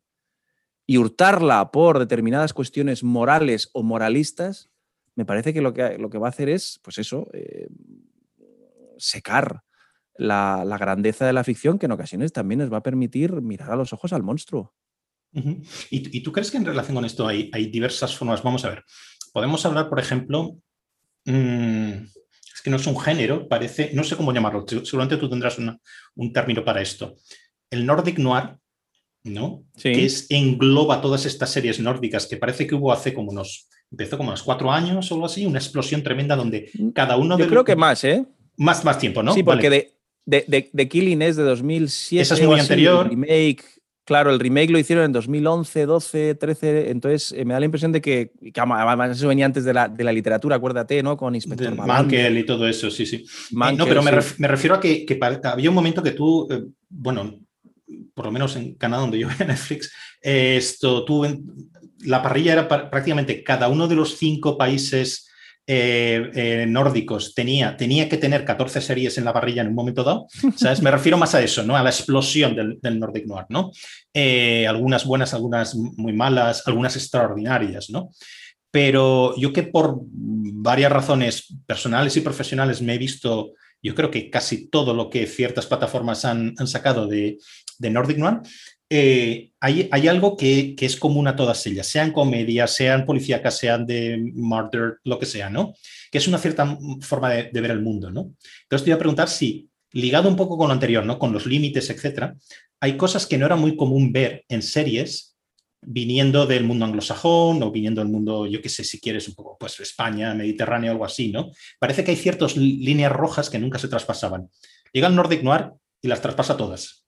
O sea, tú no matas al niño, de, al hijo del protagonista en la primera tal y te lo cargas. Y no acaba la serie con el discapacitado tirándose por la ventana pues, y pues lo hacen, ¿no? Entonces, hay una forma de mirar, a ver, esto también nos llevaría mucho tiempo, ¿no? Pero hay una forma, digamos, casi que va más allá de la producción en sí o de la productora individual una forma de mirar el mundo a través de las, de las series, ¿no? Quiere decir que es la forma escandinava, donde hay una, una cierta, mm. el mundo es duro, hay una cosa protestante también ahí, ¿no? El mundo es duro y jodido y tal, y bueno, las series reflejan esto, mientras que en otros sitios a lo mejor, estoy un poco simplificando con esto, en Estados Unidos pues todavía queda esto del, del American Way of Life, oye, que si que sigues y persigues y tal, pues puedes salir y redimirte o acabar en final feliz o, o más en el sur, pues la vida más, más juerga, no sé estoy casi bordeando el cliché, pero sabes lo que no, pero tiene, tiene, tiene, su sentido porque al final em, hay, dos cosas ahí. Una, por un lado, que el, éxito es muy promiscuo. Entonces, si hay cuestiones que van teniendo, eh, funcionando bien, y el Nordic Noir es un ejemplo de, pues, eh, tres o cuatro series inicialmente que tuvieron llegada a la BBC y que tuvieron éxito, y no solo eso, sino que eh, tuvieron remakes y entonces se creó una especie de etiqueta, que es, vale, el Nordic Noir. Y como toda etiqueta, claro, Nordic Noir, pues ya nos marca, también sé que has dicho, ¿no? Que hay comedias y tal y cual, pero eh, la etiqueta, como todo género, mantiene una serie de características que tienen que ver pues, eh, con los temas y las preocupaciones de fondo, tiene que ver con estructuras narrativas, tiene que ver con personajes más o menos prototípicos. Entonces, claro, eh, si nos ubicamos en toda una tradición literaria, artística, cultural, que ya de por sí tendrá una serie de pues, eh, intuiciones eh, morales y políticas que se, que, se, transpiran en las series, si a eso le añadimos el éxito de la etiqueta, claro, es lógico que haya estructuras que se repitan, porque está la cosa genérica y está la cosa cultural. Eh, lo que has dicho de Estados Unidos, pues eso yo creo que además está cambiando, pero era habitual por mil razones que tienen que ver con cuestiones institucionales, cuestiones comerciales, pues yo que sé, que las series durante mucho tiempo no fueran especialmente polémicas. Y sin embargo, claro, llega alguien que es ¿no? el, icebreaker, el que rompe el hielo, que en este caso, pues HBO y gente así que dice, ah, vamos a hacer cosas más adultas. Y como tienen éxito, volvemos a lo mismo. Durante mucho tiempo, me acuerdo, hacía gracia que era en HBO, claro, como ahí, por ejemplo, porque no estaban em, sujetas a las restricciones de los canales en abierto, eh, se podía poner eh, escenas sexuales y también, por supuesto, se podían decir tacos. Entonces, pasaba que casi una de las, de las elementos de marca de la serie de HBO era que todo el mundo estaba ahí jincando todo el día y que se decían muchas palabras, vinieran o no a cuento. ¿Por qué? Se había convertido en una especie de diferenciación, casi de marca de enunciación ah, esto forma parte de HBO y de no es televisión. Aquí podemos enseñar cosas, luego las enseñamos, podemos decir tacos, luego los decimos. Entonces me da la impresión de que está la parte cultural, que al final, eh, sin que seamos seres absolutamente eh, marcados por la cultura en la que nacemos, pero sí que nos puede influir una visión del mundo, unos referentes estéticos, pues yo qué sé, supongo que hacer arte en el Mediterráneo pues tendrá una visión diferente que en Islandia, donde están todo el día metidos en casa y las preocupaciones pues por los filósofos que estudian en el cole en Suecia serán diferentes de las de aquí. Hay mil elementos que generan una, pues eso, una especie de humus y luego está la etiqueta genérica. Dicho eso, una de las cosas que creo que está ocurriendo ahora mismo es que cada vez más las fronteras se han roto en el ámbito del entretenimiento.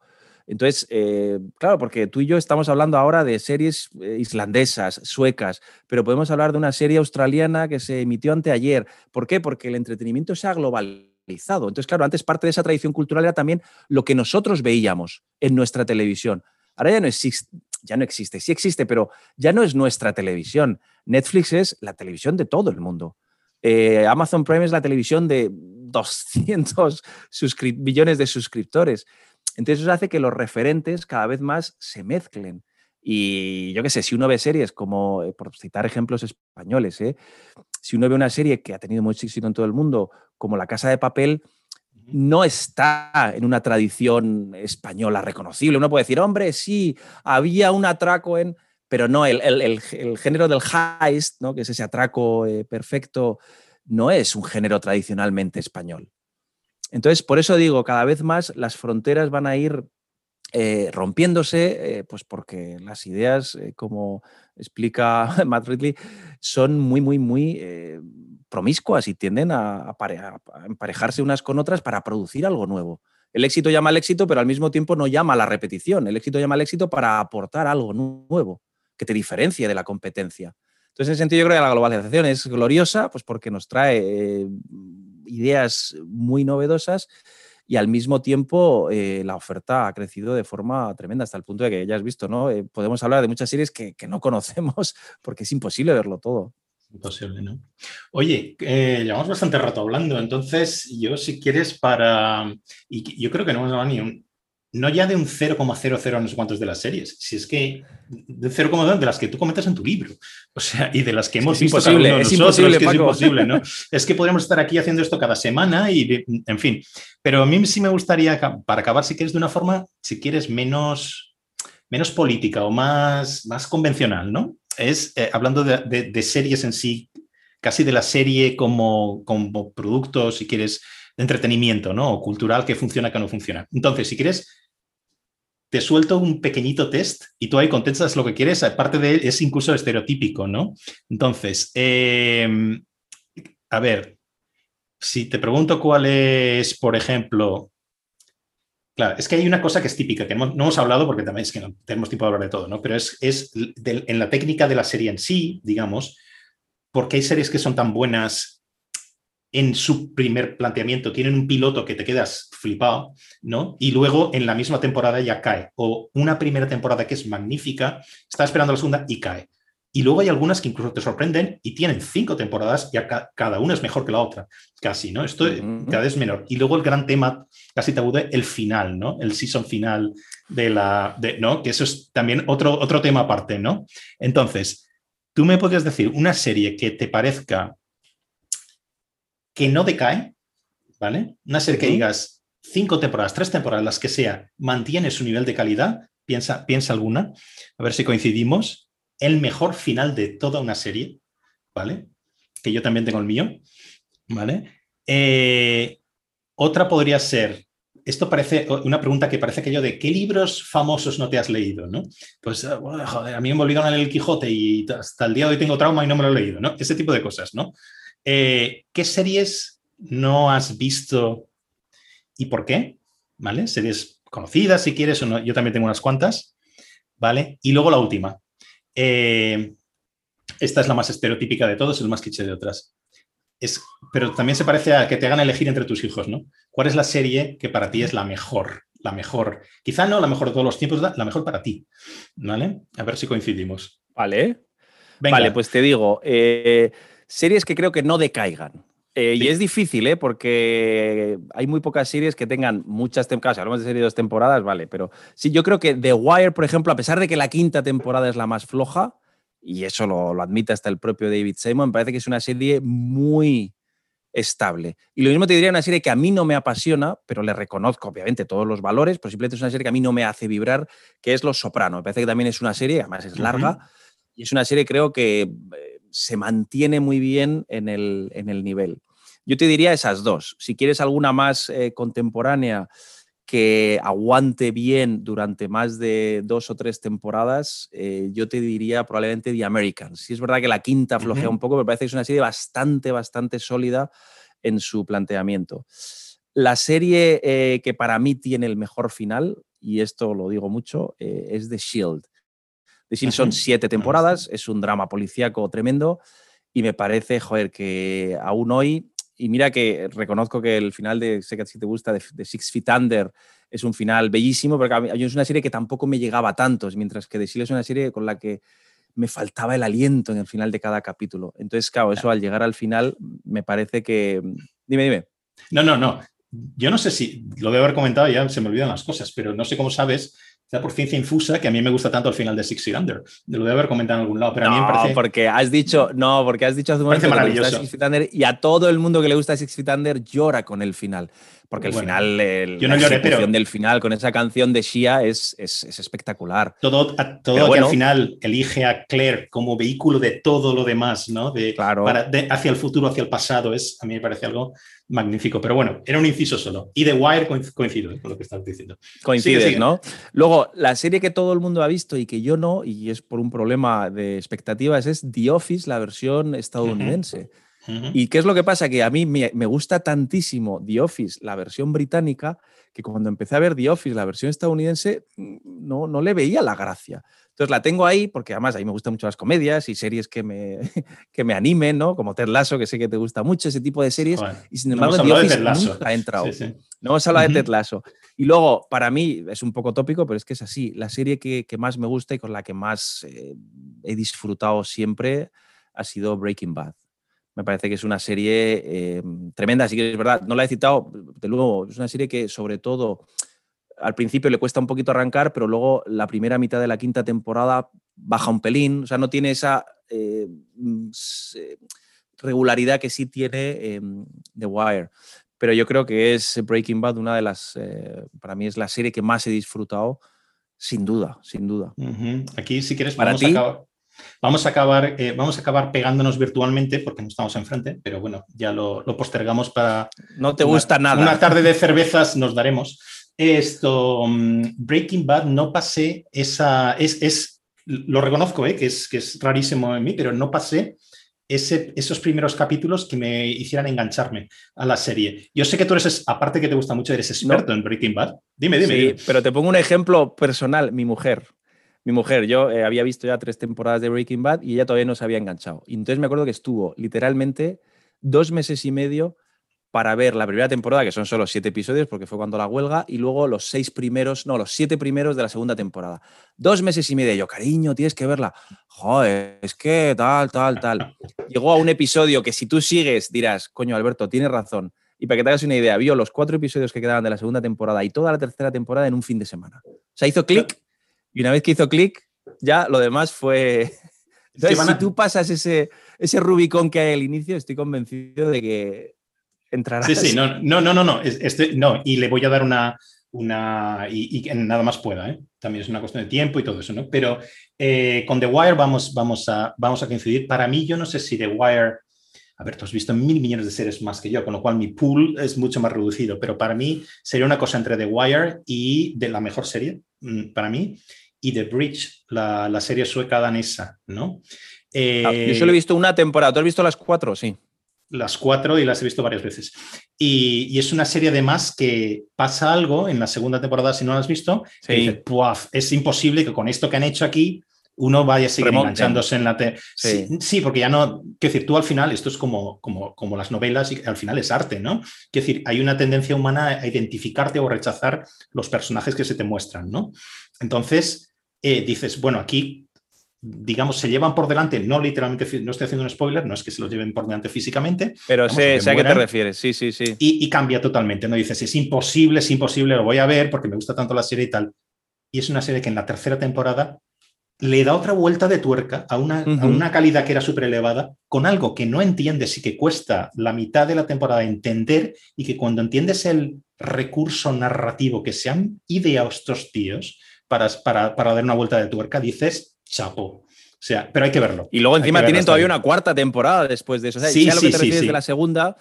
Y a mí me, da, pena porque hay muchas series que, me gustaron o que me gustan y las, las vas dejando, pero claro, al final tienes que estar un poco al día, pues por el blog, tal, pero hay muchas cosas que digo, jo, me da pena no dedicarle más tiempo a, ver cosas que en su momento me gustaron y no seguí por las razones que fueran. Claro, lo que tú dices, es imposible comer espaguetis, trabajar, pagar la hipoteca, jugar con los niños y encima ver series. Claro, claro, claro, claro. Pero, esas, esas, serían las, las mías, pero bueno. Oye, eh, pues mira, ¿qué, te, Esto podríamos estar aquí hablando y estaremos, estaremos, lo sé, de una forma u otra. Seguimos con esto y yo solo te digo que lo que te decía al principio, ¿eh? O sea, sigue con esto. Haz, no estoy haciendo eso que dicen los anglosajones, no pun intended, ¿no? Pero sigue haciendo series. O sea, que esto sea una serie. O sea, que este sea el primero de muchos y. Si va bien, tengo, tengo ya el siguiente el siguiente preparado con la portada que además va a ser azul. O sea que nada, gracias a ti Paco por, este rato agradable de conversación y las cervezas eh, offline quedan pendientes. ¿eh? Eso es. Muchísimas gracias y un, y un fuerte abrazo, Alberto. Un abrazo, Paco.